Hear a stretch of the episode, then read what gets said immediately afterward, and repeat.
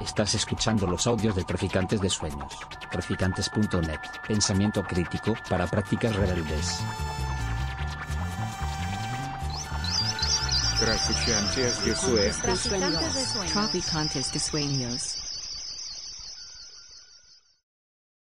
Bueno, muchas gracias a todas, a, a todos por estar eh, esta tarde pre, preconstitucional.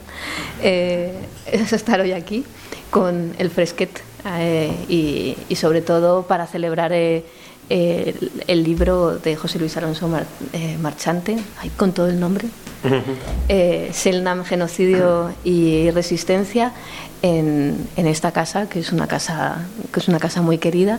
Para mí es un, es un orgullo y es un privilegio estar, estar hoy aquí, sobre todo porque eh, bueno, hablaremos en, esta presentación conversación, ese conversatorio que los compañeros al otro lado del charco les encanta decir, eh, sobre todo porque ha, ha, habido una serie de casualidades, de amigos comunes y de, yo creo que también maneras de, pensar y de investigar que nos han unido eh, en, este, en este día hoy aquí, también en, en la lectura e intercambio de, de las distintas investigaciones en las que estamos ambos. Y, y bueno, para mí es un, lo dicho, un orgullo y, y sobre todo muchas ganas de, de conversar con, con, José Luis y con vosotros eh, y vosotras de este libro, que es un libro, yo creo, muy interesante. Hablábamos Sabéis que eh, los periodistas y las periodistas de radio lo decimos mucho, lo interesante, interesante ha pasado siempre fuera de micros, pero os lo vamos a traer también aquí. Y hablábamos de, de cómo los libros son siempre un proceso eh, que nos acompañan, eh, que nos acompañan en, en, nuestra, bueno, que tiene que ver con nuestra biografía, con nuestra vida y con, y con digamos, esa constelación de relaciones que vamos estableciendo con unas y otras personas, con otros artefactos y, y creo que eso siempre es importante también tener en cuenta porque digamos que un libro no es un resultado, sino un jalón más de todo aquello que se va pensando, escribiendo, pensando, escribiendo, pensando. Así que le doy la palabra a José bueno, Luis. Muchas gracias a todo el mundo por estar hoy aquí, a Traficantes de Sueños, que es una librería muy querida, legendaria ya en Madrid, y donde siempre ha habido lugar para el pensamiento crítico y, y bueno, las corrientes minoritarias, ¿no? Y también gracias a Lisa, porque Lisa, que es periodista, crítica e investigadora, eh, bueno, es una persona que conoce muy bien eh, esta historia y que, bueno, eh, para mí creo que va a ser un coloquio interesante, ¿no? No tan bien como, como, como creía, desde luego, y, de, y, todo lo que he descubierto gracias, gracias a, a tu libro, porque eh, en gran medida, eh, bueno, íbamos a, a, empezar esta conversación también eh, preguntando, a mí me gusta mucho preguntar, y como decía, hay cosas que he ido descubriendo, tanto leyendo como hablando con José Luis, pero sí es muy interesante el hecho de que todo proceso de, de, investigación tiene mucho que ver también con casualidades, comentábamos, y también con tu perspectiva de economista, que también define en cierta manera eh, el, digamos, las estrategias para aproximarte al objeto de estudio. Entonces, preguntarte un poco eh, por ese proceso también teniendo en cuenta que este, este libro es también el siguiente jalón a partir de tu anterior obra sobre una figura, desde luego, fascinante que, eh, bueno, si no, lo, si no lo habéis eh, leído, es muy, muy recomendable, la figura de José Menéndez, y, y, que además ha inspirado, ha tenido luego también unos reflejos que hablaremos en ficciones recientes, eh, como, como Los colonos, que recomendamos mucho y hablaremos a, ahora de ello también. Pero bueno, enfocar sobre todo en ese proceso uh -huh. y tu mirada de economista eh, en, en, tu obra y, y, en este, y en este proyecto en particular. Bueno, un libro siempre es el resultado de un proceso complejo, lo comentabas antes también, Elisa, y que a veces es aleatorio. ¿no? Eh, yo llego a esta historia, a la historia de la colonización de la Patagonia y la Tierra del Fuego, eh, por dos casualidades. Eh, mi pareja es argentina y tengo la suerte y el privilegio de viajar a América del Sur con bastante frecuencia, pero es que además yo soy asturiano y claro, en uno de esos primeros viajes lo primero que hago es ir al centro asturiano, en la calle Solís, que es un centro asturiano enorme, y allí me encuentro el busto del famoso rey de la Patagonia. ¿no? Y entonces eh, me entero de que era un emigrante asturiano que había salido de España sin ningún tipo de caudal y que a su muerte era dueño de una flota eh, entera que empezaban los barcos por la A en homenaje a Asturias. ¿no? Y entonces yo me pregunto, ¿cómo se ha, ¿qué ha ocurrido aquí? Es decir, ¿cómo es posible que alguien eh, inaugure una dinastía económica sin precedentes en la zona?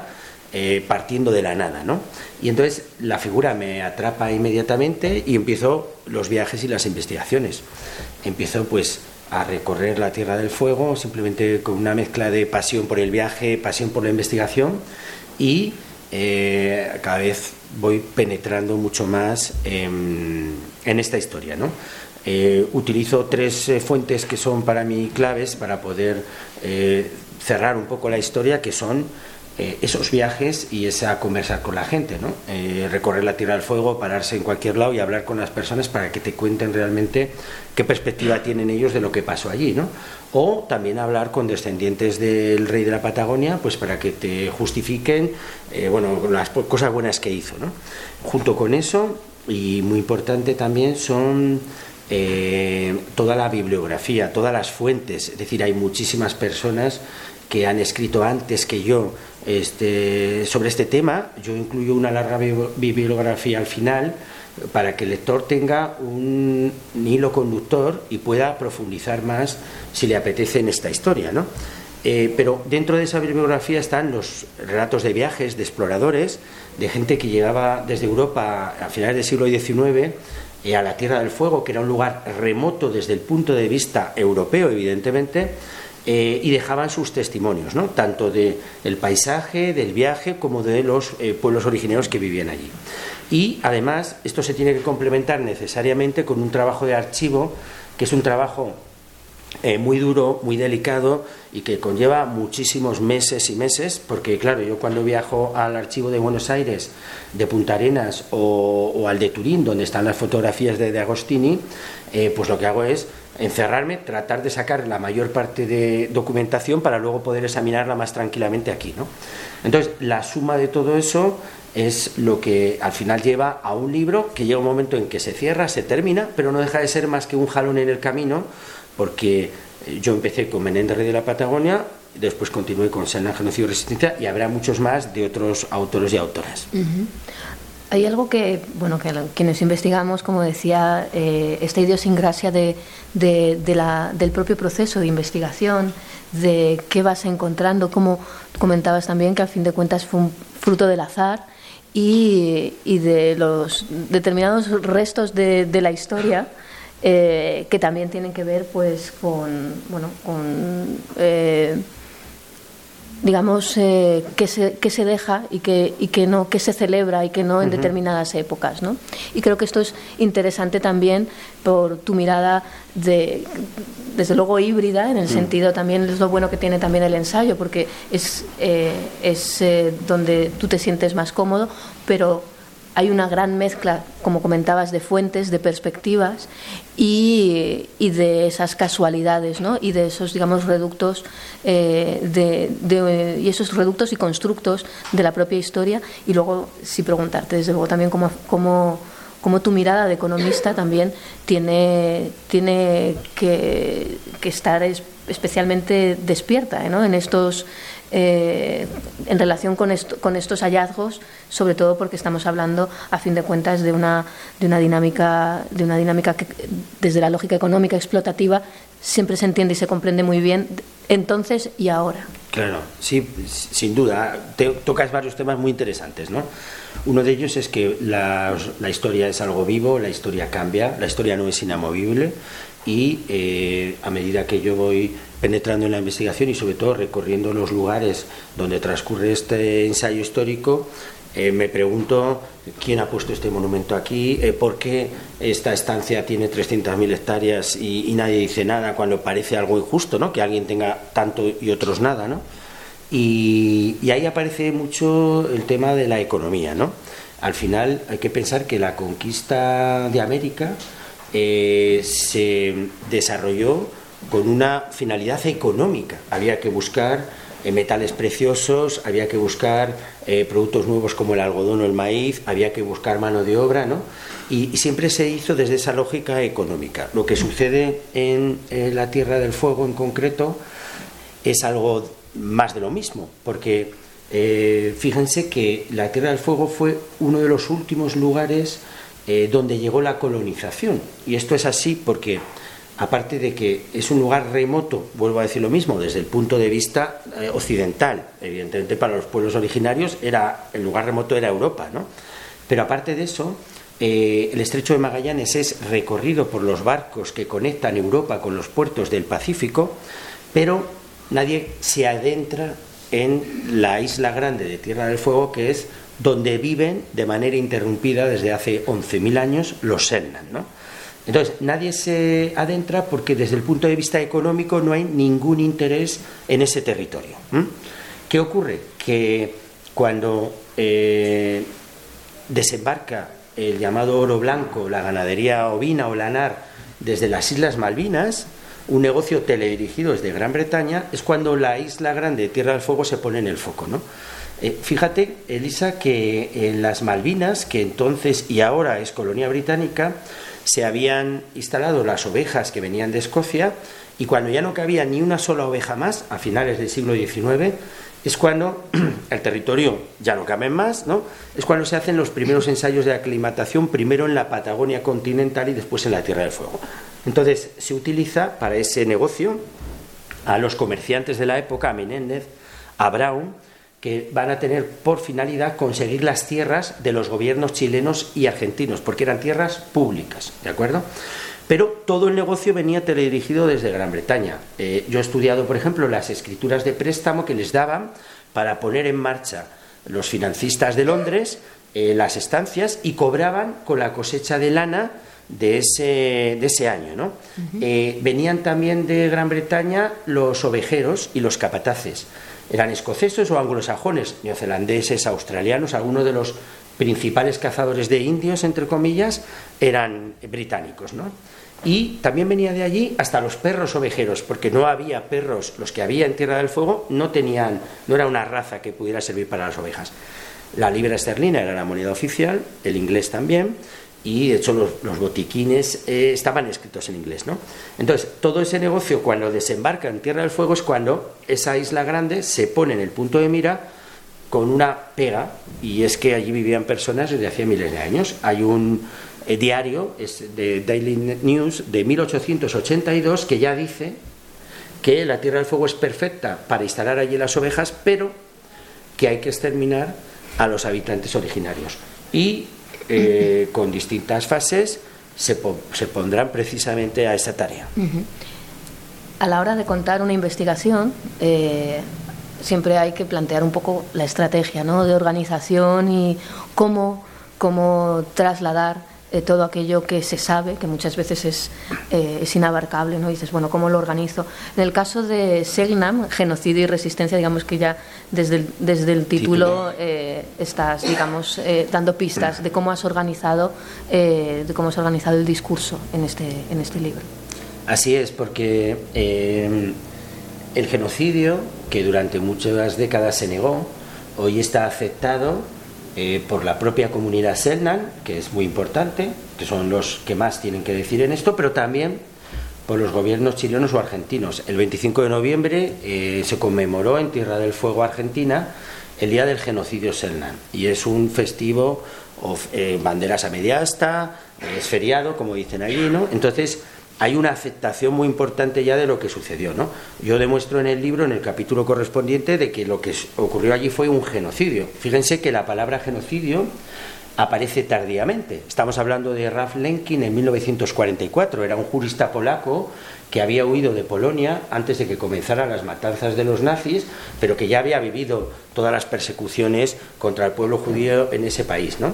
Y entonces eh, él crea igual que homicidio sería el asesinato de una persona, genos es pueblo, genocidio es el asesinato de todo un pueblo. Entonces, eh, ya han demostrado los historiadores que eh, una palabra, aunque sea nuevo el término, puede retrotraerse a acontecimientos que ocurrieron antes. Primero es el delito y luego es el término, ¿no? Quizá el mejor ejemplo, aparte del genocidio Selnan, es el genocidio armenio, que salvo países como Turquía, lógicamente, está también aceptado en la comunidad y ocurrió antes de que existiera el término genocidio, ¿no? Entonces, como digo, ese genocidio eh, yo dedico muchas páginas a, colocarlo claramente y a que todo el mundo entienda qué es lo que sucedió allí, con los documentos de la época, ¿no? Pero también añado eh, resistencia porque hay un historiador chileno, Alberto Arambur, que recomiendo sus libros que se pueden encontrar por internet, que él empieza a darse cuenta de que cuando los Selnam atacaban las majadas de ovejas, eh, no mataban las que necesitaban para comer, una o dos, sino que mataban 100, ¿no? Y, eso lo hacían junto con romper los alambrados, por ejemplo, o enfrentarse con los, eh, con los hombres de Menéndez y de Brown, lo hacían como una forma de resistencia para tratar de hacer el mayor daño posible y trasladar a esos grandes terratenientes un mensaje claro. Este no es un buen lugar para poner las ovejas, ponerlas en otro sitio, ¿no? ¿Qué es lo que ocurre? Que ellos hacen justamente lo contrario, es decir, que lo que hacen es eh, desarrollan este virtual genocidio para poder conseguir que las ovejas pasten con tranquilidad.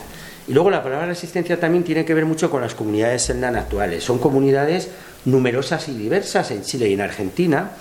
Y eh, aquí ha habido un proceso muy interesante de reemergencia indígena. Es decir, durante décadas ser indígena o mestizo era sinónimo de discriminación, racismo, pobreza, ¿de acuerdo? Pero ahora eso ya no es así. Es decir, hay una serie de leyes que reconocen los derechos indígenas en muchos pueblos del planeta y, por supuesto, los Senan actuales han recuperado toda esa imagen, ¿no? Un ejemplo muy reciente de resistencia para que lo entendamos. Cuando estuve en el año 2018 en Tierra del Fuego, en ese momento se quería aprobar una ley en la que se permitiera eh, cazar al guanaco, que es el animal, es un camélido, el animal tradicional de los Selnan. ¿no? A los Selnan tradicionales les servía de eh, alimento, por supuesto, pero también les, servía para vestirse con sus pieles y además con los huesos y con otras partes del animal hacían los utensilios eh, de uso cotidiano. ¿no? Aunque ahora mismo los Selnan por supuesto, conducen coches, utilizan móviles y visten como nosotros, pero para ellos el guanaco es un animal muy importante. Bueno, pues esa ley había sido promovida por los grandes terratenientes de hoy en día que habían empezado a introducir eh, las vacas, el ganado eh, vacuno, ¿no? Y es que el guanaco se come el pasto que necesitan las vacas. Pero yo encontré una carta de hace 100 años donde el hijo de Menéndez decía, algo habrá que hacer para exterminar al guanaco porque compite con el pasto de, los, de las ovejas y come por dos ovejas. O sea, no les importaba que los Sennan no tuvieran que comer. ¿no? Bueno, pues la comunidad Sennan Rafaela Giston de Tierra del Fuego fue la que se movilizó junto con asociaciones ecologistas y con la ciudadanía en general para que esa ley no se aprobara. Y hoy en día no se puede eh, matar el guanaco en Tierra del Fuego. Es otro ejemplo de resistencia. A mí una de las cosas que eh, eh, también me parece más eh, certeras. Hay, hay muchas eh, en este ensayo, desde luego, pero es el hecho de conocer, eh, de conocer a los Selnam en, en, un sentido más allá, digamos, de todos los lugares comunes o estereotipos que pueda haber en torno a los pueblos originarios o popularmente conocidos como indios, ¿no? En ese sentido, que la verdad es que la la, cultura de masas ha hecho mucho también por crear un tipo de, imaginario que luego tocaremos, o si quieres lo hablamos ahora, porque es interesante como, por ejemplo, la película de Felipe Galvez, eh, Los colonos, juega justamente con esa idea de, eh, digamos, de, de, construir ese...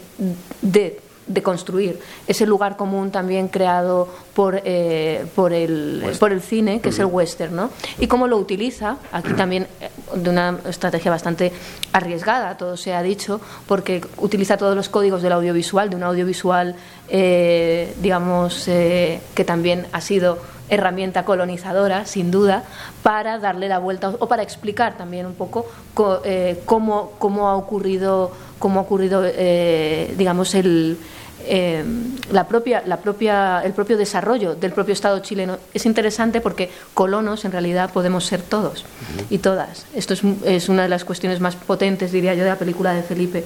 Pero justo también eh, cómo eh, ese ese lugar común de, de, lo que entendemos por, por el western, ¿no? esa codificación, cómo es llevado a Tierra de Fuego para entender y, y, digamos, comprender eh, desde otra estrategia lo que tú también estás, eh, estás abordando en, en este ensayo.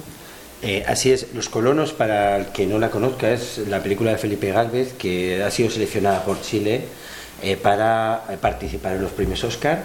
Es una película que ya ha pasado por Cannes, por San Sebastián y eh, bueno, que ahora se va a pasar otra vez aquí en el Círculo de Bellas Artes, ¿no? Entonces, en Casa América. En Casa América, perdón. Entonces, eh, los colonos lo que hace es, eh, como su propio nombre indica, poner el foco no tanto en los Selnan y en esa imagen más folclórica que podemos tener de los Selnan en cuanto a que se pintaban los cuerpos, que tenían unos rituales, bueno, pues obviamente, claro que miraban a la luna y a los astros y a la, porque tenían que vivir en ese territorio hostil desde nuestro punto de vista, paraíso para ellos, ¿no? Pero lo que se pone en foco es en los, en, precisamente en los colonos, ¿no? que podemos ser, como muy bien dice Lisa, cualquiera de nosotros. Él además utiliza el western, que es un género inventado por el cine, donde precisamente eh, los nativos, en este caso los nativos norteamericanos, ¿no? ocupaban el papel de eh, malos que venían con sus flechas y no sé qué, y mataban a las mujeres, se llevaban a los niños, y luego venía el séptimo de caballería. ¿no? Y él utiliza esto para contar la historia de, eh, en parte, Chile y Argentina del nacimiento del país, ¿no? Porque nos olvidamos muchas veces de que a veces los estados nacen con mucha violencia, ¿no? Estamos viendo lo que está ocurriendo ahora mismo en Palestina o en Israel, ¿no? Toda la violencia que desarrolla la creación de un Estado, ¿no? Pero es que, eh, a pesar de que Chile y Argentina ya eran independientes desde hacía mucho tiempo, habían conseguido separarse de esa herencia española, ellos van a dar el mismo trato a los pueblos indígenas que estaban dando entonces nuevos países como por ejemplo Estados Unidos. ¿no? Y hay muchos paralelismos porque eh, precisamente aquellos que llevaron a cabo la ocupación del territorio en la Patagonia, en la Tierra del Fuego, bebieron de lo que habían hecho los norteamericanos o los estadounidenses en ese avance de la frontera hacia el oeste con los colonos. A medida que los colonos iban llegando, venía el ejército detrás para ir apartándolos. ¿no? En Chile y en Argentina ocurren dos hechos previos al genocidio Selnan, que es en Argentina la campaña del desierto y en Chile la pacificación de la Araucanía en los dos emplean eufemismos. Fíjense que no era ningún desierto, porque cuando termina la campaña del desierto, entre comillas, en Patagonia, el parte oficial dice han sido muertos 11.000 indios y han sido eh, capturados 8.000, o sea, que había muchas miles de personas viviendo allí. Pero es que la pacificación de la Araucanía en territorio mapuche fue súper violenta, o sea, fíjate qué término, ¿no? Entonces, están preparando lo mismo que habían hecho con los pueblos nativos ahí, ¿no? Entonces, por eso es tan interesante la visión de Felipe Gálvez, que es ficción, esto es un ensayo histórico, esto es un libro, aquello es cine, pero que permite ver cómo eh, los métodos fueron los mismos, ¿no? Es decir, eh, ese western en el que uno de repente sabe que están los indios por ahí, de, nuevo entre comillas, ¿verdad? Eh, y disparan, atacan, violan a una mujer, bueno, la violencia que se desarrolló en cualquier conquista.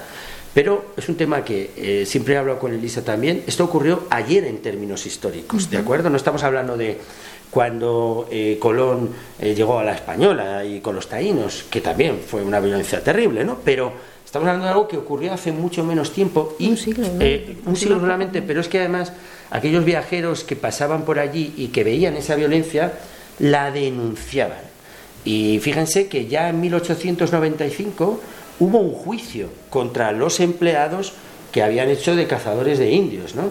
Un juicio que terminó sobreseído por el poder eh, enorme que tenían los grandes terratenientes sobre los jueces, ¿no? Obviamente. Pero todo eso se silenció y se construyó una memoria, una memoria armónica en la que Menéndez, Brown, Montes eh, o Bridge eran grandes eh, creadores de riqueza que habían conseguido en un territorio despoblado eh, pues crear riqueza, justo lo contrario. ¿no? Y es por eso, por lo que lo llamas, además, ese genocidio olvidado que ha de olvidarse para poder eh, construir eh, ese relato, ese nuevo relato civilizado del nuevo Estado chileno. Es muy interesante además también cómo Felipe Galvez cierra la película con un momento fotográfico y cómo también tú la fotografía eh, cómo la has utilizado en, en este ensayo, cómo te ha servido y, y, digamos cómo la has tratado también como, como fuente y, y como bueno como información que, que está aquí también. Bueno, eh, entre las fuentes la fotografía es esencial, no solo la fotografía, sino también los grabados. Antes de la fotografía, eh, yo que sé, Darwin, por ejemplo, hacía sus dibujos y mm, trataban de eh, ver un poco las bahías, las ensenadas, también levantaban planos del territorio que estaban entre comillas descubriendo. Digo entre, entre, comillas porque, por ejemplo, en el caso de los Yaganes, llegaron hasta el Cabo de Hornos. A ver si entendemos esto. Es decir, eh, en la historia de la navegación marítima, doblar el Cabo de Hornos, que es donde se junta el Pacífico y el Atlántico y hay unas tempestades terribles, es como el gran hito de la marinería. Por supuesto que sí. Y entonces,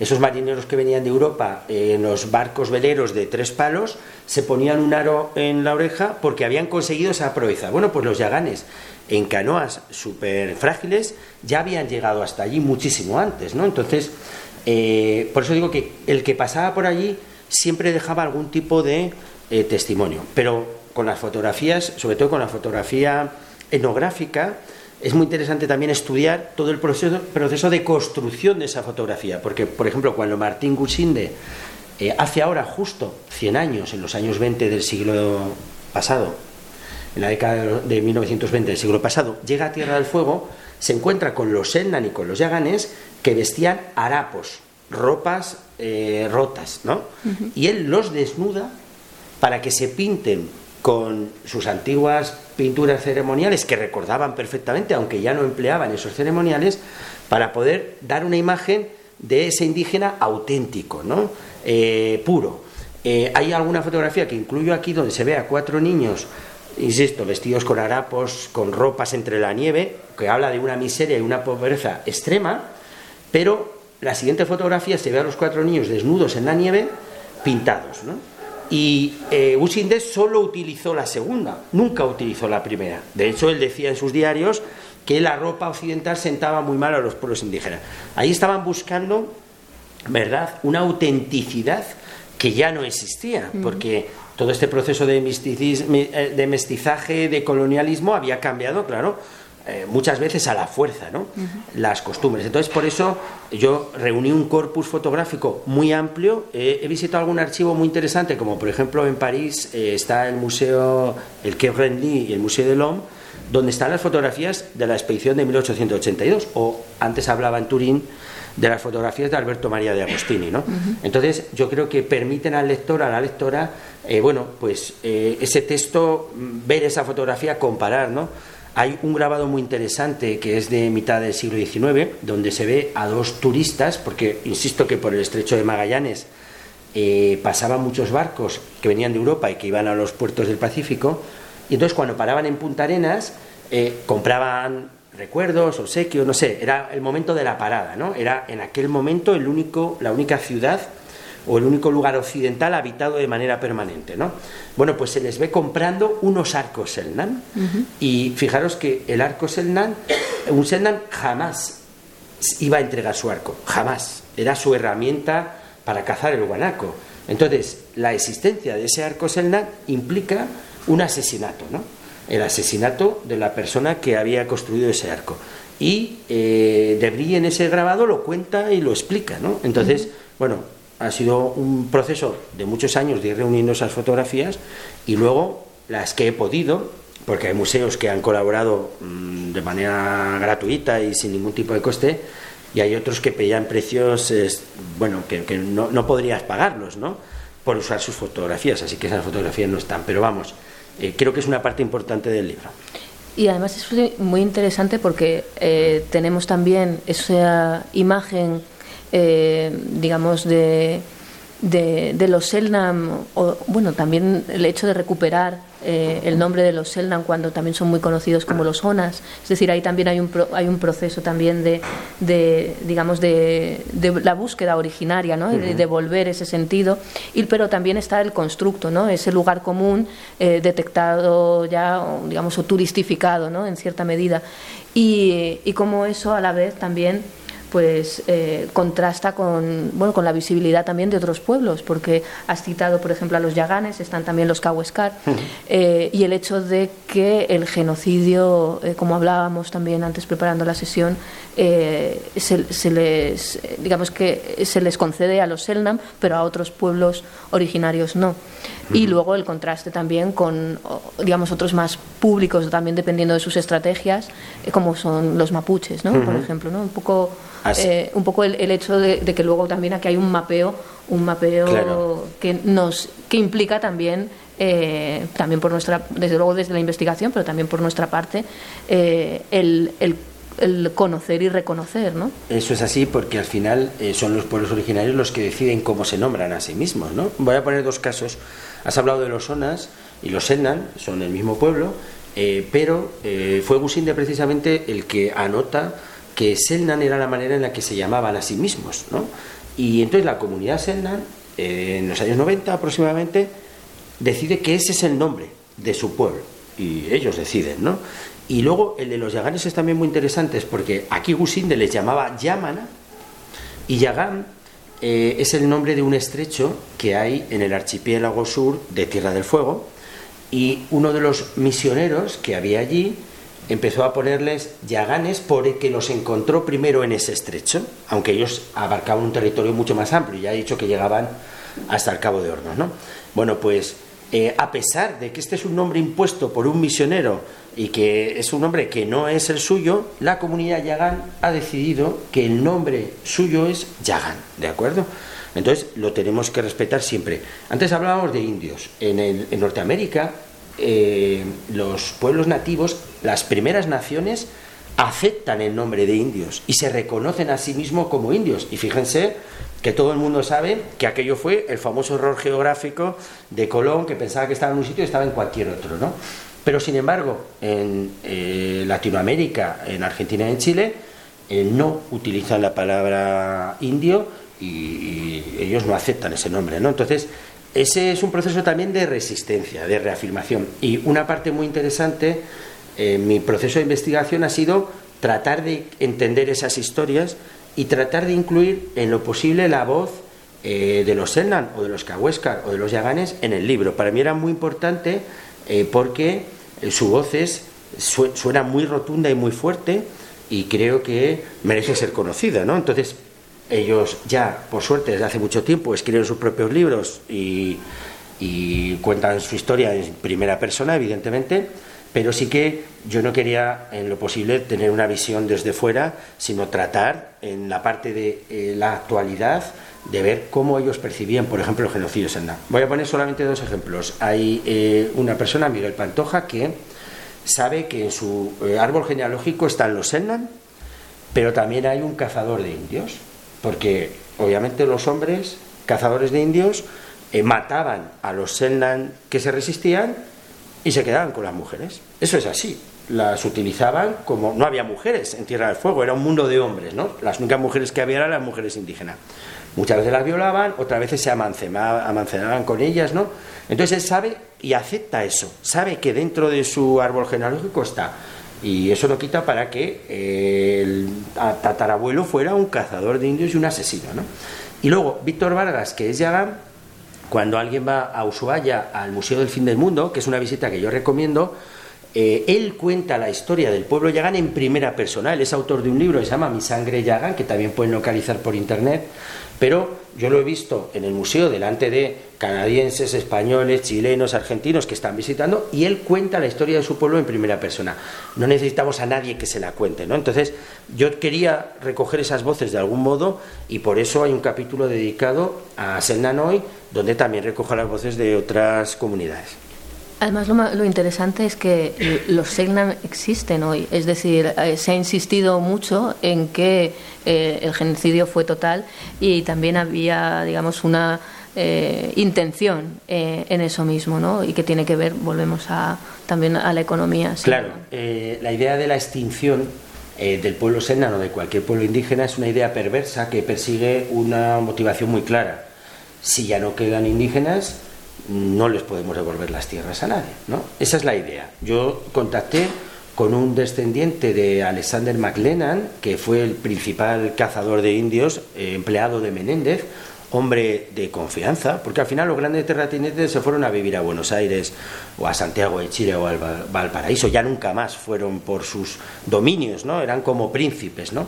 Pues este que estaba allí sobre el terreno, él decía que mejor era meterle una bala a Alexander McLennan que llevarlos a las misiones donde iban a morir igual. Bueno, pues su descendiente eh, me dijo, y está incluido en el libro, que bueno, que no está bien, que lo reconoce, que acepta que hubo mucha violencia, pero que gracias a eso hay tranquilidad en Tierra del Fuego. Se equivoca porque los Selnan están eh, vivos eh, y, muy activos, ¿de acuerdo? Pero la idea siempre era esa, o sea, nos hemos quedado con las tierras y bueno, las devolveríamos, pero ¿a quién se las vamos a devolver si ya no queda nadie, ¿no?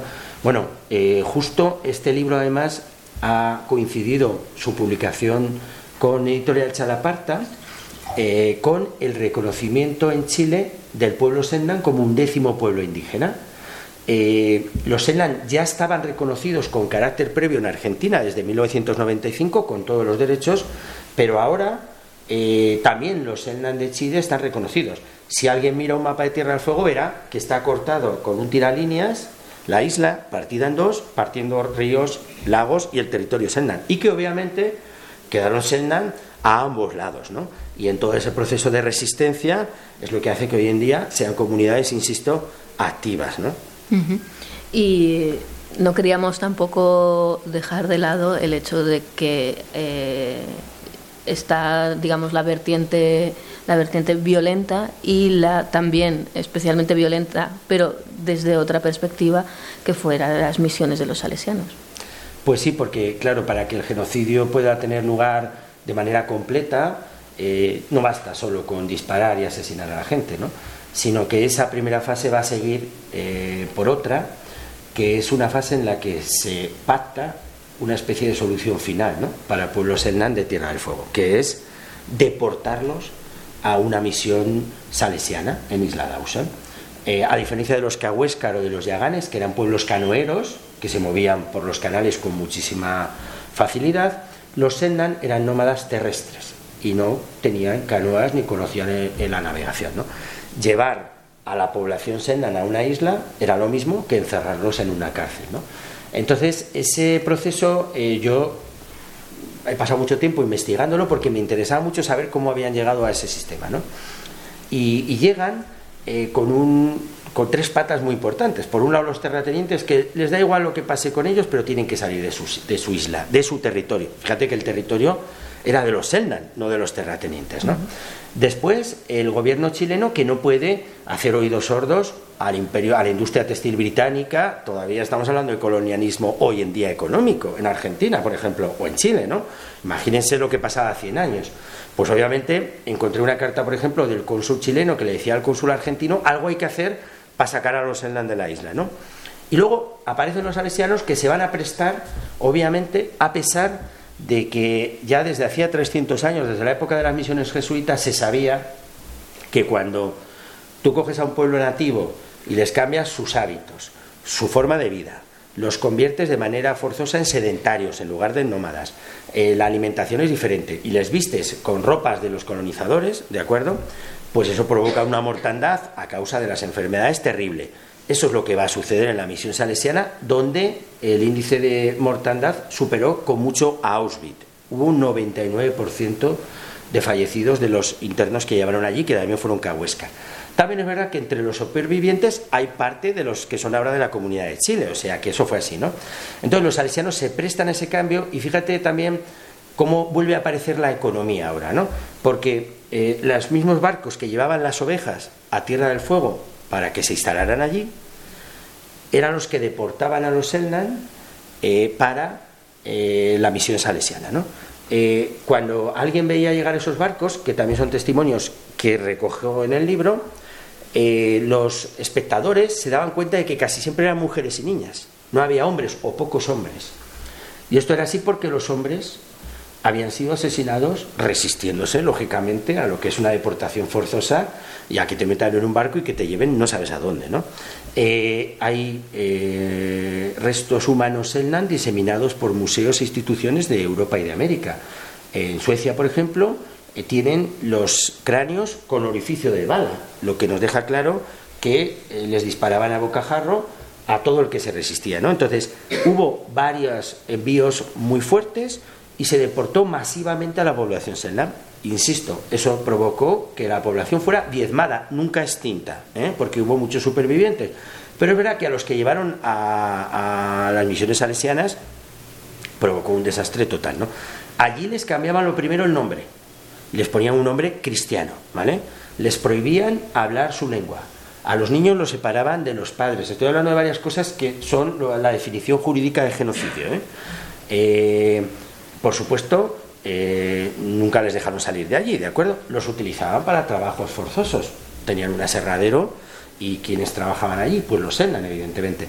Y lo peor de todo esto es que cuando las misiones salesianas y la mortandad fue tan terrible que apenas quedaron internos, los salesianos eh, les vendieron las tierras a los propios Menéndez y a los Brown. ¿no? Mm. Entonces, al final volvió, una vez eh, hecho ese trabajo sucio, involuntario, porque su intención no era exterminar a todos, ¿no? pero eh, morían como moscas, o sea, había unos fallecimientos mm, brutales. ¿no? Pues cuando terminan con todo ese proceso, eh, reciben un dinero muy importante de los grandes terratenientes porque les compran las tierras. Tierras que los salesianos habían obtenido del Estado argentino o chileno de manera gratuita. ¿no? ¿Qué pasa? Que los salesianos después, que siempre monopolizaron la educación, se van a convertir en los pergeñadores de la historia oficial que hablábamos antes también, donde estas grandes familias eh, aparecerán sin tacha, ¿de acuerdo? Serán como grandes prohombres que solo trajeron la riqueza a la región y siempre pasarán por debajo eh, todo lo que pasó. ¿no? Cuento dos anécdotas. A mí solamente dos personas me han ofrecido, cuando estaba en el proceso de investigación del primer libro, financiarme la investigación. Claro, para un autor que, que empieza a investigar, que tiene que viajar hasta allí, pues claro, si alguien te financia es como perfecto, ¿no? El primero fue un cura en Asturias que conocía a los Menéndez y me dijo, si usted va a escribir sobre José Menéndez, yo puedo conseguir que la familia le pague los viajes y la, y la, investigación. ¿no? Decidí. Tú dijiste, tiene que ser independiente. Decidí, eh, seguir por mi cuenta. ¿no? Pero la segunda vez, eh, investigando en el archivo salesiano de Buenos Aires, el responsable del archivo me acuerdo que iba así, pasaba por detrás porque no quería la cosa, a ver qué estaba mirando, ¿no? Ahí tienen fotografías, documentos. Ahí encontré documentos tan importantes como los diarios de los salesianos que ponían los hombres de Menéndez mataron a tres hombres y nos, a tres Selnan y nos trajeron a las mujeres. O los hombres Maglenan y, sus hombres mataron a ocho Selnan y nos han traído a los niños a la misión. O sea, documentos tan esclarecedores como esos, ¿no? Entonces yo me acuerdo que el responsable pasaba por detrás, joven, joven, se quedaba así mirando y me dijo, mire, los salesianos tenemos un archivo, tenemos una, una imprenta, tenemos una editorial y nosotros podemos publicar únicamente nos tiene que pasar el borrador antes ¿no? Y si algo tenía claro yo era que jamás iba a dejar que nadie tutelara mi investigación eso era algo que, no iba a tolerar ¿no? es verdad que luego las casualidades han hecho también que los libros existan lo hablábamos antes ¿no? de, que el libro uno tiene el libro terminado en la cabeza igual nunca sale y es un libro fabuloso ¿no? Pero yo tuve la suerte de topar con dos personas. Uno es Osvaldo Bayer, que es eh, un historiador argentino que falleció hace unos años y que para mí es una persona que me ha inspirado en todo el proceso de investigación. Hoy tengo la suerte de en Chalaparta eh, compartir uno de sus libros, La Patagonia Rebelde, que para mí fue importantísimo cuando lo leí con 20 años. Entonces a mí me hace grandísima ilusión estar ahí, ¿no? Bueno, pues me acuerdo que fui a ver a Osvaldo Bayer a Buenos Aires, al Tugurio, que es la casa llena de libros, bueno, un desastre total, no de papeles, aquello era un caos total, ¿no? El tugurio se lo puso Osvaldo Soriano, otro gran escritor, precisamente porque aquello era un, lío, ¿no? Y le dije, mire, eh, don Osvaldo, traigo un libro que he escrito sobre los Menéndez, me gustaría ver si usted me puede escribir el prólogo, ¿no?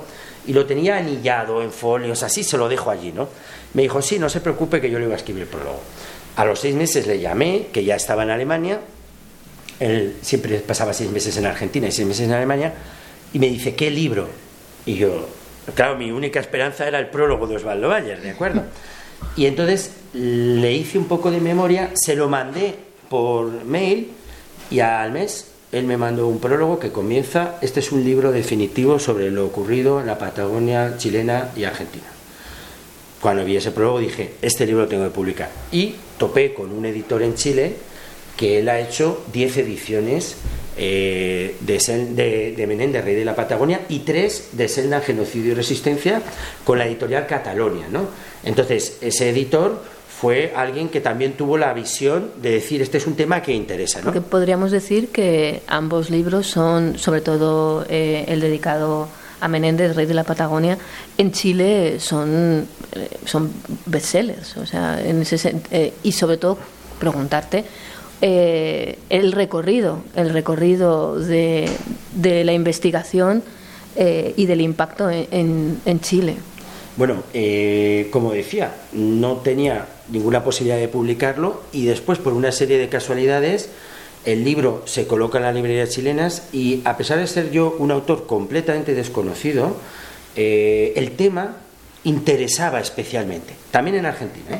Donde se han hecho tres ediciones de, de Menéndez y una de Selnan, pero, pero en Chile había como ese afán por saber, ¿no? Entonces, claro, yo las veces que he hecho presentaciones en Chile, sala llena, como aquí, que también hay muchísima gente, y, con gente como muy, no sé, como muy interesada en el tema, ¿no? A mí lo que más eh, emoción me ha dado, claro, es encontrarme mis libros todo arrugados, eh, eh, con marcas de que se han pasado unos a otros, o como comentábamos el otro día, eso no se lo podemos decir al editor, ¿no? Pero encontrártelos eh, pirateados en el suelo en Santiago de Chile es como que dices, Es Dios un- mío. En, en Chile y Argentina, o en, Latinoam- en Latinoamérica en general, Sí, sí. es, un buen síntoma. Claro, es un buen síntoma. Entonces, bueno, eh, el libro ha tenido en Chile pues una, un tirón espectacular, insisto, no por cómo lo haya escrito yo ni por mi proceso de investigación, sino porque es un tema que interesa muchísimo. Entonces, combinado. 25.000 ejemplares José son Luis- muchísimos José Luis, un combinado. Un combinado, ¿no? Y, y- y luego, mira, este de Sendan es muy importante porque, claro, yo en el primero, eh, Elisa, pongo el foco en las grandes fortunas, en la creación del imperio, pero dejo de lado un poco toda la realidad de los pueblos originarios. Justo, yo lo que te iba a preguntar, porque tenemos también ahora para Sí, abrir también, si queréis ir preparando alguna pregunta y demás, ¿qué es lo que te llamó la atención de los Selnam? ¿Y qué nos puedes trasladar eh, como, eh, y como, digamos, eh, que los define que los define también como, como pueblo en sus dinámicas? Porque, por ejemplo, en gran, eh, en gran medida pudieron sobrevivir porque mm, no eran eh, especialmente, eh, no estaban, digamos, preparados tampoco para la confrontación, sino en todo caso para, digamos, desaparecer es. y, y- y sobrevivir, ¿no? Claro. En, en esa invisibilidad. Así es. Eh, después de escribir Menéndez Rey de la Patagonia y pasarme años estudiando las cartas comerciales, los balances, las escrituras, eh, me doy cuenta de que lo que me apetece es escribir sobre los pueblos originarios. Es verdad que eh, el genocidio como tal, porque los otros pueblos padecieron también terriblemente, pero está aceptado en el caso del pueblo Sendan, aunque yo dedico eh, los capítulos correspondientes a los Cahuéscar y los Yaganes, donde también he recogido su voz, ¿no? Pero eh, los Sendan, me interesa mucho esa parte de la resistencia, ¿no? Es decir, ellos son, fíjate que cuando Magallanes pasa por el estrecho que hoy lleva su nombre y que se llama Telili desde hace miles de años, pero el nombre oficial es Estrecho de Magallanes, ¿de acuerdo? Los Sendan ven la flota europea, ¿eh? La- lo ven, pero los españoles no ven a los Sendan. Ellos se hacen sus humos y sus hogueras para avisar de que algo raro está pasando en el estrecho, ¿no? Que no son las canoas habituales de sus vecinos, sino que son se barcos más grandes. Tierra de Fuego, además. Se llamó Tierra de los Humos primero, Tierra de los Humos en las primeras crónicas y con el paso del tiempo Tierra del Fuego. Ahí se generó también toda, eh, bueno, no se sabía si eran volcanes, si es que había habido, no, se- no sabía nadie qué había pasado ahí, ¿no? Pero para mí lo importante de este tema es que en 1520 los Sennan ya saben de la existencia de los colonos, ¿no? Ya lo saben.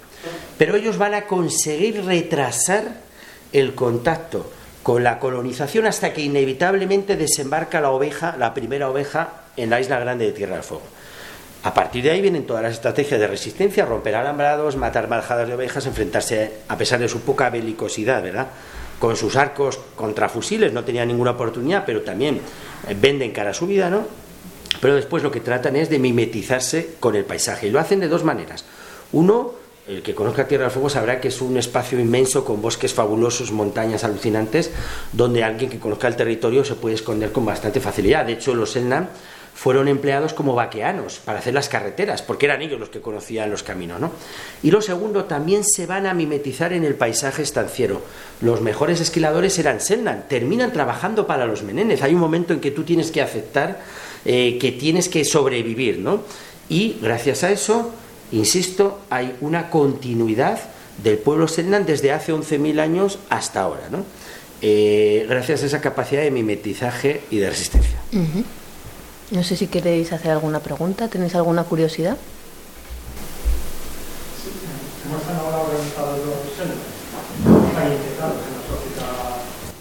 Mira, es, es, una pregunta muy interesante porque hay varias comunidades Selnan, ¿de acuerdo?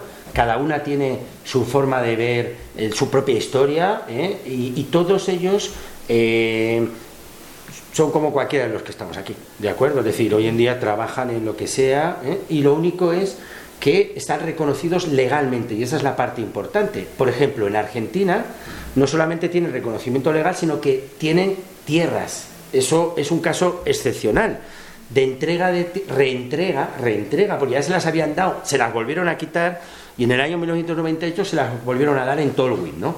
Entonces, cuando alguien va a Tolwyn, eh, se encuentra con una comunidad selna muy activa. ¿eh? Entonces, eh, hay algunos que están reproduciendo algunos de los rituales o de la forma de vestir de manera lenguaje, ¿no? eso es el lenguaje y, y, otros prefieren simplemente recordar o ser selna de una manera más actual ¿no?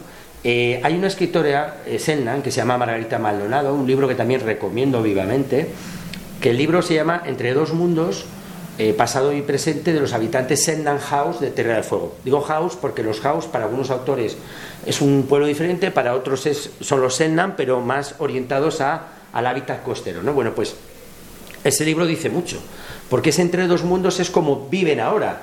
Soy Sennan, eh, recuerdo a mis ancestros, tengo mi árbol genealógico y sé cuáles eran sus rituales, pero a cambio tengo que ir a trabajar todos los días a donde sea, ¿no? Hubo Sennan policías, porque un policía en Tierra del Fuego en los años 20 o 30 era alguien que debería, debía conocer el territorio, ¿no? Y ya he dicho que si alguien los conocían eran perfectamente ellos. Y luego en Chile, que el reconocimiento es muy reciente, desde hace muchos años hay tres comunidades Selnan, eh, cada una con una visión distinta de su pasado y de su presente, pero con eh, los derechos ya intactos eh, y reconocidos, que es lo importante. Primero, reconocimiento cuando va a Soriano, que la verdad me produce un orgullo enorme que los nombres, porque de alguna manera fue el motor de muchos para que podamos compartir este tipo de temas. Y después dos consultas, la primera no sé si estará en el libro porque todavía no lo terminé de leer, es eh, si había algún salesiano que fuera referente y acopiara toda esa información y que fuera obviamente enviada a algún otro lugar, digamos en Buenos Aires sobre todo. Y después me gustaría que diera su opinión de cuál es la perspectiva que ve de los pueblos originarios a partir de este 10 de diciembre con el retorno de los Peña Brown, Blanco, Villegas y demás al gobierno argentino. Eh, bueno, eh, muy interesantes las preguntas. Eh, para mí, eh, Osvaldo Soriano es una persona con la que en su literatura he disfrutado muchísimo y sus libros me han sobrecogido. Y Osvaldo Bayer, era una persona que tan pronto salía a un equipo de televisión japonesa y luego entraban unos chavales que estaban haciendo un, una revista para el colegio, ¿de acuerdo? Y él atendía a todo el mundo por igual, ¿no? Esa generosidad eh, es la que hace que estos libros estén aquí, porque igual si él no hubiera escrito ese prólogo, porque no le hubiera dado la gana, pues nunca lo hubiéramos tenido encima de la mesa, ¿no? Entonces, para mí estoy infinitamente agradecido a él y, su partida fue muy dolorosa. Osvaldo decía eh, que cuando Osvaldo Soriano, y ahora hablo de precisamente de lo que pasó el día de diciembre con Milei, ¿no? Cuando Osvaldo Soriano lo vio en Berlín en el año 86 con el libro de eh, Cuarteles de Invierno, se lo dedicó a Osvaldo Bayer, es decir, Osvaldo Soriano le dijo, mira, he escrito este libro y estoy súper orgulloso, ¿no? Y le hizo una dedicatoria que pongo para Osvaldo Bayer, que siga en la lucha, que dos meses más, dos meses me menos, vamos a ganar, ¿no? Eso es lo que le decía. Han pasado 40 años desde esa época y esa lucha parece que sigue pendiente, ¿no? Pero mientras haya gente con ganas de darla, ¿no? Entonces, los pueblos originarios en Argentina primero están regulados por las leyes internacionales, convenios a los que eh, Argentina se ha adherido, como el 169 de la OIT, y hay unos derechos inamovibles. ¿no? Y además eh, tienen un protagonismo muy importante en muchísimas regiones. ¿no? ¿Qué pasa? Que, claro, si se pone la visión del negacionismo, y da igual que estemos hablando de la dictadura militar que del genocidio, Selna, pues esa visión va a estar ahí dando guerra mucho tiempo. Pero hay que demostrarlo también. ¿no? Entonces, eh, no sé lo que durará esa, esa visión, ¿no? pero pero yo no auguro que dure muchísimo tiempo. En lo económico, y yo soy economista, las posibilidades de éxito son completamente nulas y al final eh, ya ha pasado otras veces en Argentina de presidentes saliendo en el helicóptero del país, ¿no? Y lo que ya no sabemos es qué va a venir después. Eh, con respecto a los salesianos, los salesianos van a ser los que escriban la historia oficial de la Patagonia y la Tierra del Fuego, ellos. Ellos y la familia o los descendientes de Menéndez, porque en una familia tan grande, con tantas ramificaciones, hubo dos escritores muy importantes Enrique Campos Menéndez, que era el que le escribía los eh, discursos a Pinochet, ¿no? O sea que ya nos podemos imaginar un poco cuál era su visión histórica. Y luego eh, Armando Brau Menéndez, que ha sido el que ha escrito la historia de la Patagonia durante mucho tiempo. Bueno, pues además de ellos dos estaban los salesianos. Pero los salesianos yo me encontré cartas en el archivo de Buenos Aires donde decían, entre ellos, ¿no? Sí, vale, mataban a los indios, pero no podemos nombrar nada de eso, nada de eso, ¿no? Hay una iglesia en Buenos Aires que también recomiendo su visita, se llama Iglesia del Patrocinio de San José. Y ahí había un palacio que era de Maurice Brown y de Josefina Menéndez Betty, la hija mayor de José Menéndez. Pues ellos generosamente lo donaron a la Iglesia Católica y allí se construyó una iglesia a costa de los Menéndez y de los Brown que lleva patrocinio de San José en homenaje a José Menéndez, ¿no? Entonces, hasta ese punto llegaba eh, la conexión entre la iglesia y los grandes terratenientes. ¿no? Los Brown nunca se fueron, porque eh, Marcos Peña Brown, que es descendiente directo de José Menéndez y de Maurice Brown, era la mano derecha de Mauricio Macri en el anterior gobierno. Pero es que eh, este Enrique Campos Menéndez, nieto de José Menéndez, cuando en el año 72 Jorge Cepernic, que era gobernador en Santa Cruz, Argentina, iba a hacer una reforma agraria, se agarró un avión de Chile aquí, habló con el general Perón y el general Perón levantó el teléfono, habló con Ceperni y nunca se hizo esa reforma agraria. De tal modo que luego pudieron vender las estancias a los Benetton, que eran de los Menéndez, y las vendieron por 50 millones de dólares, que se dice rápido, o siguen teniendo en toda la Tierra del Fuego argentina las mismas estancias que tenían hace 100 años cuando pasó esto. ¿no? Entonces, bueno, siempre estuvieron ahí. Por supuesto, el principal financista de la campaña de Milley privado es Sebastián Brown, también descendiente, ¿no? Entonces, bueno, lo importante es conocer estos datos para poder enfrentarlos, ¿no? Nah, gracias. En algún sitio, no recuerdo dónde leí, que los últimos eh, indígenas de la Patagonia, no sé si sería este el caso, eh, habían sido esclavizados y habían, habían sido los que empedraron Buenos Aires. Yo no sé dónde escuché esta historia, pero no sé si tiene algo que ver. Sí, eh, es importante porque cuando se hace la campaña del desierto y se ocupa militarmente eh, todo lo que es la Patagonia continental, en ese momento no se pasa Tierra del Fuego, ¿de acuerdo? Pero con el general Roca, pues hay muchos cautivos. Argentina ya había abolido la esclavitud, pero no eran esclavos para ellos, eran indios, ¿no? Que los llevan a Tigre y desde Tigre los van a emplear en muchísimas funciones, entre ellas, por supuesto, en trabajos de ese tipo. ¿Qué pasa? Que siempre se emplea, eh, el término últimos es muy interesante, porque la visión occidental o la visión oficial siempre habla del último chamán, del último sennan, de la última canoa, ¿no? Y siempre se habla también del primer colono, del primer faro, de la primera eh, ciudad. Entonces hay ese concepto entre lo indígena, que siempre estuvo ahí, que es lo último, y lo de los colonos, que siempre es lo primero, ¿no?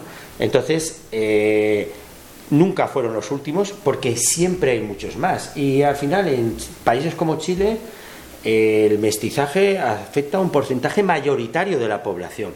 Y en Argentina ya sabemos que no todo el mundo bajó de los barcos. Es verdad que Menéndez sí que bajó de un barco, de acuerdo, eso lo sabemos, y otros muchos asturianos que fueron víctimas suyas cuando la represión de la Patagonia rebelde también. Pero siempre ha habido ese mestizaje. Y eso es lo que hay que ir reconociendo, ¿no? Estamos todavía años luz de países como Nueva Zelanda, donde hay ministros maorís, donde los maorís deciden lo que se hace en sus propias tierras y si viene una empresa a hacer explotación forestal, ellos van a decidir si le dan la licencia o no. Y en el caso de que le den el permiso para que haga la explotación forestal, hay que dejar a la comunidad un porcentaje muy elevado, ¿no?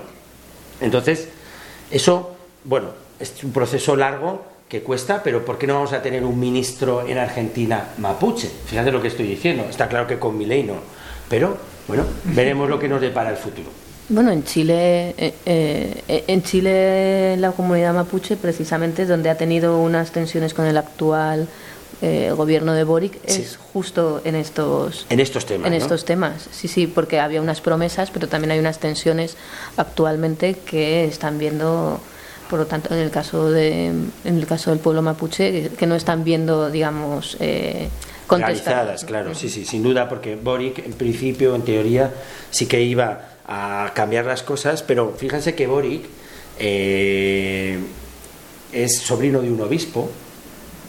Eso es un dato, ¿no? Que hay que tener en cuenta, ya está. No sé cuántos de los que están aquí son. Su tío era un obispo, pues Boris sí.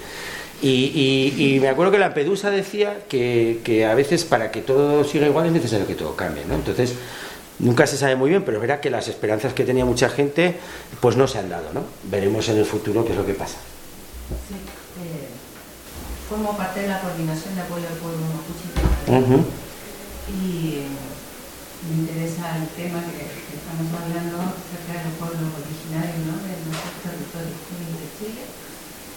Y mm, esto de, de ro- romantizar eh, la aplicación del convenio 169 del OIT, que los estados chilenos y argentinos lo tienen como la idea, pero que no se aplica, No se aplica. En, la, en la práctica en los pueblos, ¿no? Mm. O sea, la instalación de Benetton, ahora mismo en Chubut y arriba en, en la, en la montaña, ¿no es cierto?, vendiéndosela a los árabes de, de, de y, y- y demás, ¿no? Entonces, de hecho, hay cinco mujeres mapuches que han estado detenidas, Mm. le- las han expulsado de su, de su territorio.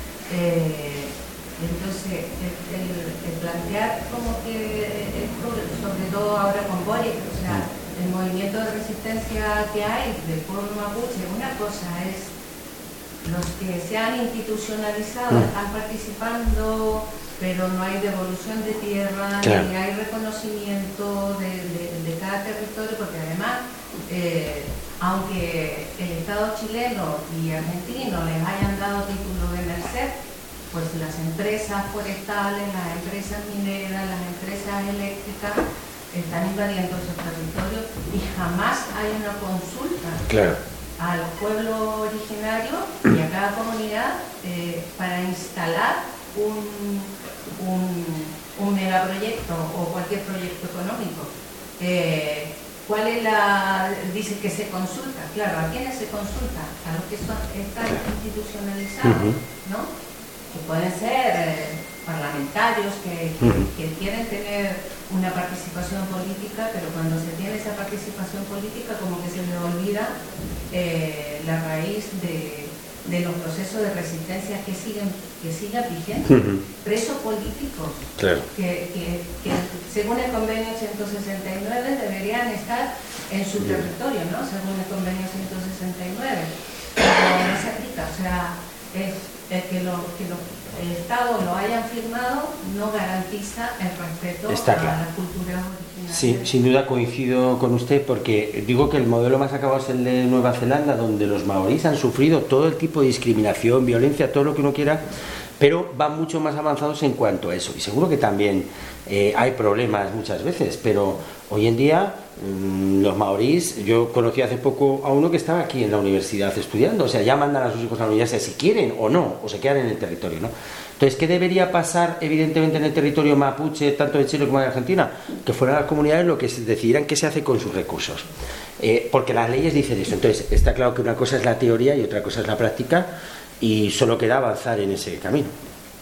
Yo, eh, del conocimiento eh, que, que tengo, eh, gracias a compañeros y compañeras que están, eh, mapuches, que están en, en la universidad, en, en Temuco, en UFRO, sobre todo eh, investigando en, en, todo lo que tiene que ver con periodismo y propaganda, especialmente con la que se aplica los discursos eh, que se aplican a, a, digamos, a todo lo que sería entendido como, como activismo y militancia política y cómo es eh, también por los medios de, de, comunicación y sin duda por quienes también los eh, teledirigen, cómo el discurso es, eh, digamos, transformado en terrorismo y, y, otro tipo y otro tipo, digamos, de bueno, de, de, de, discurso que lo que busca básicamente es deslegitimar, deslegitimar eh, las voces, en este caso, de, sí. bueno, de los pueblos originarios.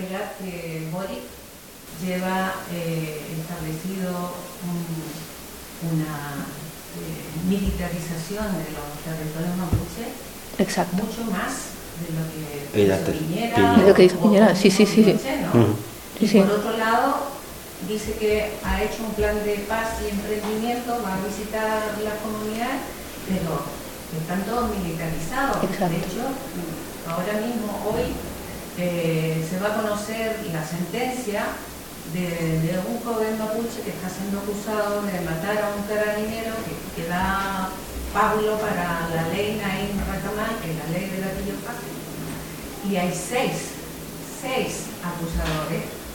El, el Ministerio Fiscal, el Ministerio Público, el Gobierno Regional, el de abogados de carabineros, el abogado de la, firma, de la familia, el delegado público, ¿saben lo que piden?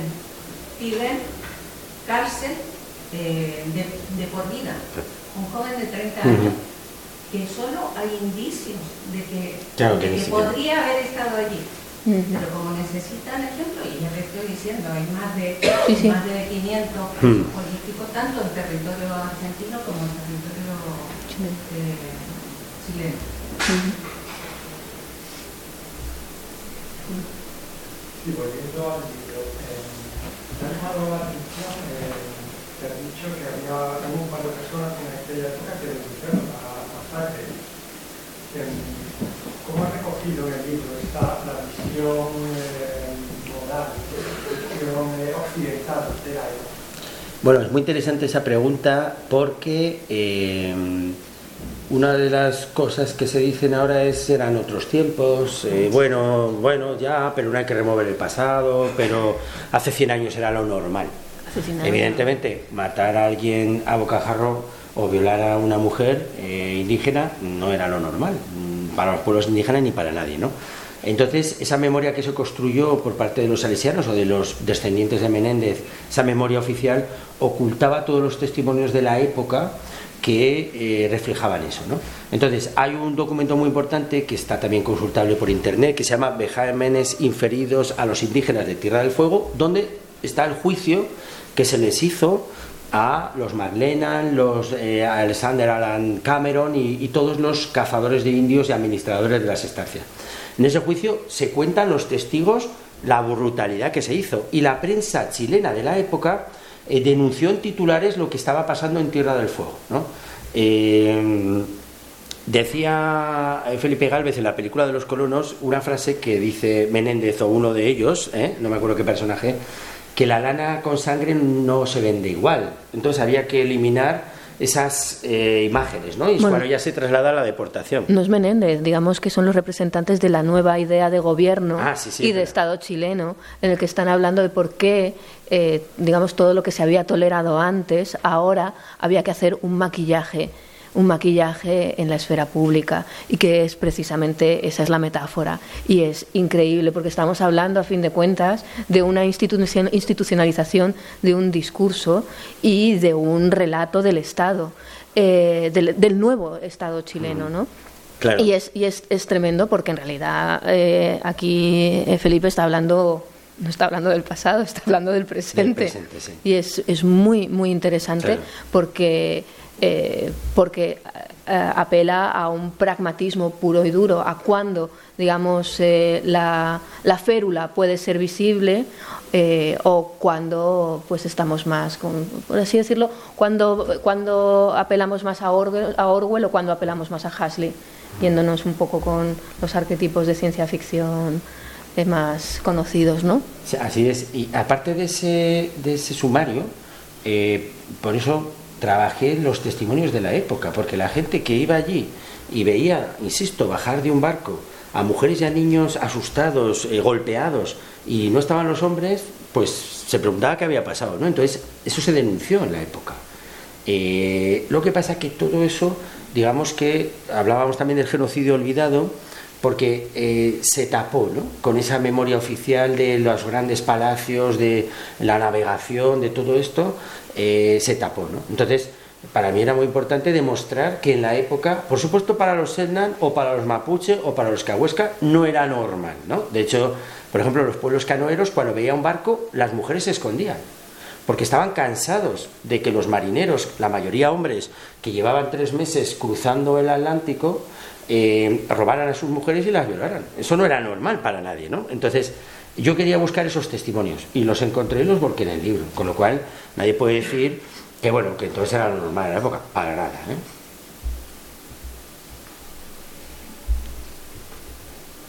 Son las ocho y cuarto. ¿Qué significa Selkman?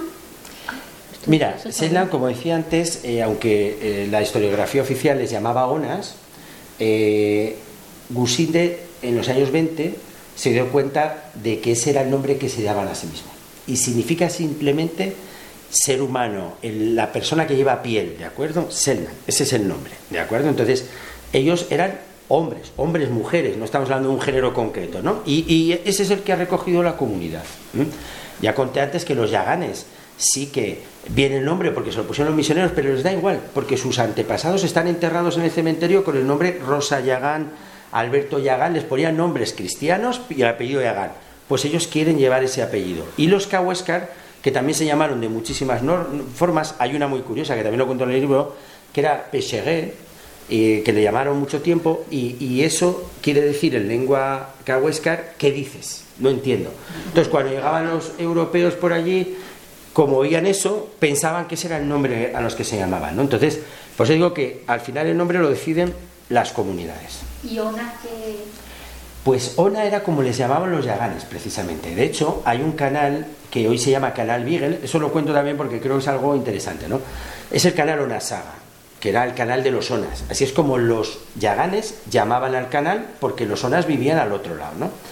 Entonces, eh, cuando llegó por allí Fitzroy con su barco Beagle, pues le puso Beagle, como le podía haber puesto el nombre del perro, de su mujer o de la localidad donde nació. Eso era la colonización. Por eso también las leyes actuales, que por desgracia no se aplican en todos los casos, pero hay algunas veces que sí, exigen que cuando se conoce el nombre originario se reponga ese nombre. ¿De acuerdo? No ha pasado en el canal Saga, aunque mucha gente ya le llama canal Saga en lugar de Beagle, pero había un río McLennan que ya se ha quitado el nombre y se han recuperado varios nombres eh, originarios en Tierra del Fuego. Es un proceso en marcha, en curso, que es un proceso que cuesta. Y es un proceso que llevan a cabo las propias comunidades. También se llamaban Aoniken. Aoniken eran los eh, patagones del continente. Es decir, cuando Magallanes llega en 1520 a la costa de Patagonia continental, se encuentra con unos indígenas que también eran nómadas terrestres, aunque enseguida empezaron a utilizar el caballo y eh, que se llaman Aoniken. Eh, fíjate lo que hace Magallanes. Eh, llena de regalos a uno y le pone un grillo en el pie y lo monta en el barco y se lo lleva. Y lo que pasa que a los dos que captura, ahí podríamos hablar de los zoológicos humanos durante años, ¿no? Los dos que captura Magallanes y su flota mueren en la larga travesía que se llevó por delante al 80% de los tripulantes, ¿no? Vamos, que los secuestran. Pero que los secuestran. los engañan y secuestran. Y eso también pasa cuando el primer contacto que hay documentado de los Sennan, porque he dicho que vieron a Magallanes, pero Magallanes no los vio a ellos. Fue en 1580 con Sarmiento de Gamboa que mandó una flota, porque por aquella época Francis Drake, el filibustero británico, estaba asolando las ciudades del Perú, ¿no? del virreinato de Perú, y entonces mandan una flota para que trate de buscarlo y tal, ¿no? Pues esa flota desembarca en una bahía que le ponen como nombre y la lleva hoy todavía Bahía Gente Grande, porque ahí ven por primera vez a los Sendan que comparados con los europeos eran, gente muy alta, ¿no? Bueno, pues esos Sendan lo narran los propios españoles, ¿no? Eh, dejan los arcos en el suelo para acercarse a los españoles en señal de, obviamente, de paz, ¿no? Y consiguen atrapar a uno porque se tiran, se abalanzan enseguida los soldados españoles sobre los tres o cuatro que había allí, agarran a uno y a ese uno lo suben al barco, se lo llevan, secuestro nuevamente, pero se tira por la borda, sin saber nada ni nada. O sea que esa es, esa es la realidad. ¿eh? Hay otro ejemplo con los Cahuescas muy interesante. En 1599 llegan los holandeses que también se dejaban caer por ahí como buenos marinos que eran, y en el islote Santa Marta encuentran a los Cahuescas y matan a hombres, mujeres y niños, y lo cuentan, ¿no? Pero ahí estamos hablando de 1500, que era una burrada, por supuesto, pero recuerden que eh, el genocidio Selland se da oficialmente por terminado, no, no todos los abusos y discriminación y, violencia, no. El genocidio como tal en 1901, que es cuando ya termina el proceso de deportación ¿no?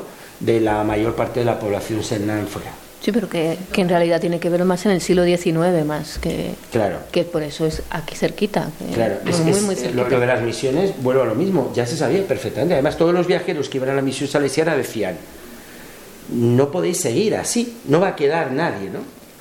Pero siguieron, hasta que tuvieron que liquidar las misiones porque el número de internos había, eh, se había visto reducido drásticamente. Sí, otra cosa que es impactante ¿no? en, en, Buenos Aires, por ejemplo, es la presencia de nombres, por ejemplo, la Juli Barroca es el nombre de una diagonal claro. eh, importantísima en pleno centro de que, que, desemboca en la Plaza de Mayo, uh -huh. donde está la Casa de Gobierno y demás. ¿no? Eh, y, y, y eh, Bayer estuvo mucho tiempo Tratando de detrás cambiar. de que quitaran ese nombre, que quitaran esa estatua y, y, y poner una estatua alternativa Mm. eh, de reconocimiento a los pueblos originarios. Claro, y, y no lo consiguió. y eso sigue así. Sigue así. Y otra cosa también súper impactante para mí fue conocer eh, que Perito Moreno, que es Mm. un nombre de un, Sí, sí. a- de un atractivo turístico conocido internacionalmente, de los glaciares y demás, que además es el nombre de- del Museo de Ciencias Naturales, importante que está en La Plata, es de un- un- un, eh, una persona que cazaba indios y los exponía Claro. en el museo como, como animales. Claro. Eso, eso es la historia o la memoria. Y sigue esos Sigue, nombres sigue. como nombres recordados por la gente asociados a un atractivo turístico Claro, o a próceres. paradisíaco y demás. O a próceres. Sigue así. En la, en la diagonal norte está el edificio Menéndez Betti, el que hicieron en Buenos Aires, eh, que es un edificio espectacular porque esta familia alcanzó una fortuna sin parangón. ¿no? Y de hecho, en el cementerio de la Recoleta, cuando uno entra a visitar ese cementerio, en la tercer panteón por la derecha, mucho antes que presidentes, jueces y tal, está el hijo mayor de José Menéndez. O sea, ese es el poder que alcanzaron. ¿no? Entonces, dentro de ese poder que te da el tener un panteón en el- la Recoleta, ¿no? o tener un edificio en la diagonal eh, norte, ¿no? está también eh, la imposición de esa memoria eh, de arriba a abajo. ¿no? Una memoria que al final, lo hablábamos antes también con Elisa, se puede intervenir, eh, más que destruir. ¿no? Y lo que hacía Bayer era, hacía movilizaciones para que todo el mundo lo supiera. Igual yo lo sé gracias a Osvaldo Bayer y a esos trabajos que hacía. ¿no? Y con el Perito Moreno exactamente igual, porque ahora ya en La Plata ya ha habido procesos de restitución de restos humanos que el propio Perito Moreno se llevó allí. Perito Moreno, cuando uno lee sus propios libros, eh, hay uno que se llama Reminiscencias del Perito Moreno. Ese libro, él tenía un amigo que era Aoniken precisamente, o, mapuche, mapuche, y, quería el cráneo, y lo consigue. Y lo de- le quitan la piel, y ese cráneo lo llevan al museo. Y eso lo cuenta él en sus memorias, pero cuando su hijo dio el libro a la imprenta, no debería haber incluido ese párrafo, pero se columpió y lo incluyó. Y eso nos permitió saber, porque esos libros de esos próceres muchas veces están recortados. Esa parte, yo los archivos que he visitado están expurgados, faltan cosas. Entonces el trabajo del investigador es un trabajo muy complejo porque tiene que trabajar con lo que ve y con lo que no ve, ¿de acuerdo? Entonces es un trabajo de muchísimas horas, ¿no? Por eso hablábamos también eh, en, el preparatorio de que es muy interesante como, por ejemplo, el busto de Menéndez fue eh, en gran medida el que, digamos, comenzó esa investigación. Claro, porque yo el gusto de Menéndez lo encuentro en el centro asturiano de la calle Solís de Buenos Aires, recomiendo que, que vayan allí. Y como yo soy asturiano, me hacen el recorrido y cuando llego a la zona del busto de Menéndez, pues claro, yo pregunto, ¿y el rey de la Patagonia? El rey de la Patagonia. Entonces me acordaba de, la, de Bayer y de la Patagonia rebelde. Y, digo, ¿y cómo no? Tuvo una flota tal. Entonces, claro, por ejemplo, la visión que hay de Menéndez en Asturias es la visión del indiano, del que va a América, hace riqueza y, y- y pagó una escuela en su pueblo, porque él no sabía ni leer ni escribir. Pero ¿de dónde viene la riqueza? Esa es la parte importante, ¿no? Y esa es la parte que no se nos cuenta. A mí, el cura este que me ofreció eh, financiar el libro, pues solo me contó, no, porque él empezó con una Un buen- oveja, luego un tuvo buen diez. cristiano. Claro, claro. Bueno, eran, claro, muy buenos cristianos, porque hacían unas donaciones muy generosas eh, a la Iglesia Católica y eso les aseguraba el silencio, la complicidad, eh, hasta que no yo, porque ya Osvaldo Bayer había trabajado este tema y montones de autores chilenos y argentinos también, pero yo lo que hago es ponerlo un poco en conjunto, eligiendo como hilo conductor de la primera historia a mi paisano Menéndez. Su biografía es la que me permite contar la violenta historia de la colonización de la Patagonia y el Tierra del Fuego. Y el segundo libro era un compromiso que tenía eh, con los pueblos originarios para tratar de contar su historia de manera lo más veraz posible y sobre todo tratar de recoger las voces actuales dentro del libro. Y bueno, ese es el resultado. Yo creo que así lo podemos dejar muy bien. Bueno, no, dale, dale, dale. Va un poco en línea con todo eso. Me preguntaba si, una pregunta un poco más personal, ¿no? En tu proceso de investigación, si has tenido cuestionamientos tanto a lo mejor internos propios o también externos, eh, por al final, ¿no? Ser a lo mejor descendiente de colono, escribiendo la historia de pueblos. Bueno, es muy interesante esa pregunta y me la han hecho sobre todo mucho en Chile y en Argentina, ¿no? O sea, no creo que nosotros como españoles, yo nací aquí, tengo ocho apellidos españoles, mi hija ya no los va a tener, pero yo sí, ¿no? Eh, tenga una responsabilidad con lo que pasó hace 500 años, pero está claro que como historiadores también tenemos la obligación de contar la historia real, ¿no? Y en eso hay mucha gente trabajando en ello, ¿no? Eh, antes hablábamos también de la restitución de los objetos robados en los museos. Es un proceso lentísimo, ese convenio del que volvemos a hablar es un convenio que no se aplica, pero Suiza ha, res- ha restituido los restos humanos Cahuéscar, ¿vale? Y en Santiago de Chile, al Museo Gusín de, de Puerto Williams, de Villauquica, han devuelto artefactos que tenían, ¿no? Entonces, eh, para mí la historia lo que me ha permitido es contarla desde fuera. Yo soy asturiano como Menéndez, pero también eran asturianos, siempre lo digo, eh, algunos de los peores que fusilaron en sus estancias, porque eran anarquistas o comunistas. O sea que ser mapuche asturiano o selnan, ¿verdad? No es garantía de nada, pero sí que para mí era importante, bueno, mm, hacer ese viaje, ¿no? Y, y- y- esa investigación lo más veraz posible. Así que en eso, en eso hemos trabajado. aquí siempre me gusta subrayar también eh, desde la perspectiva feminista, crítica y, y lo que tiene sobre todo eh, que ver con una investigación independiente.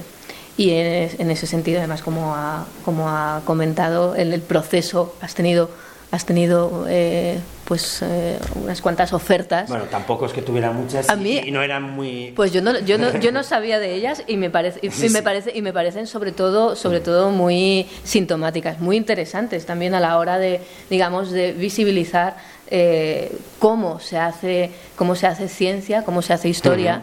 Y, y cómo se puede hacer de muchas maneras. Yo creo que la ciencia se puede hacer de una manera crítica, bueno, se ha de hacer de una, de una manera, de una manera crítica y siempre, eh, desde luego, cuestionando cuestionando también las fuentes y cuestionándonos nosotras mismas, nosotros mismos const- constantemente.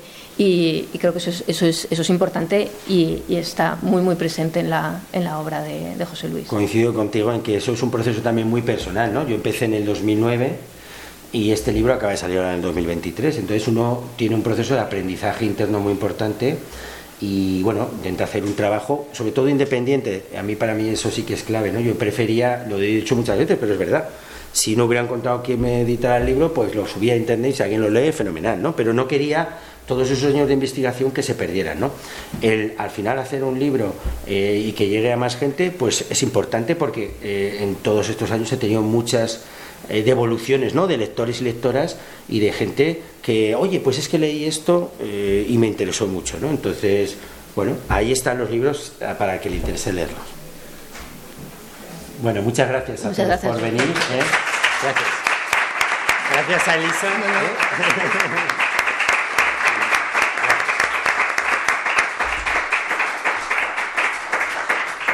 Gracias. Y firmará. Si alguien quien- quiere un es- libro, lo hago quien encantado, quiera, claro. quien quiera que les firme la obra. Yo ya la tengo firmada. Muy bien. Quiero, quiero. Muy bien, muy bien. ¿Y, y se llama usted? Moira. Moira.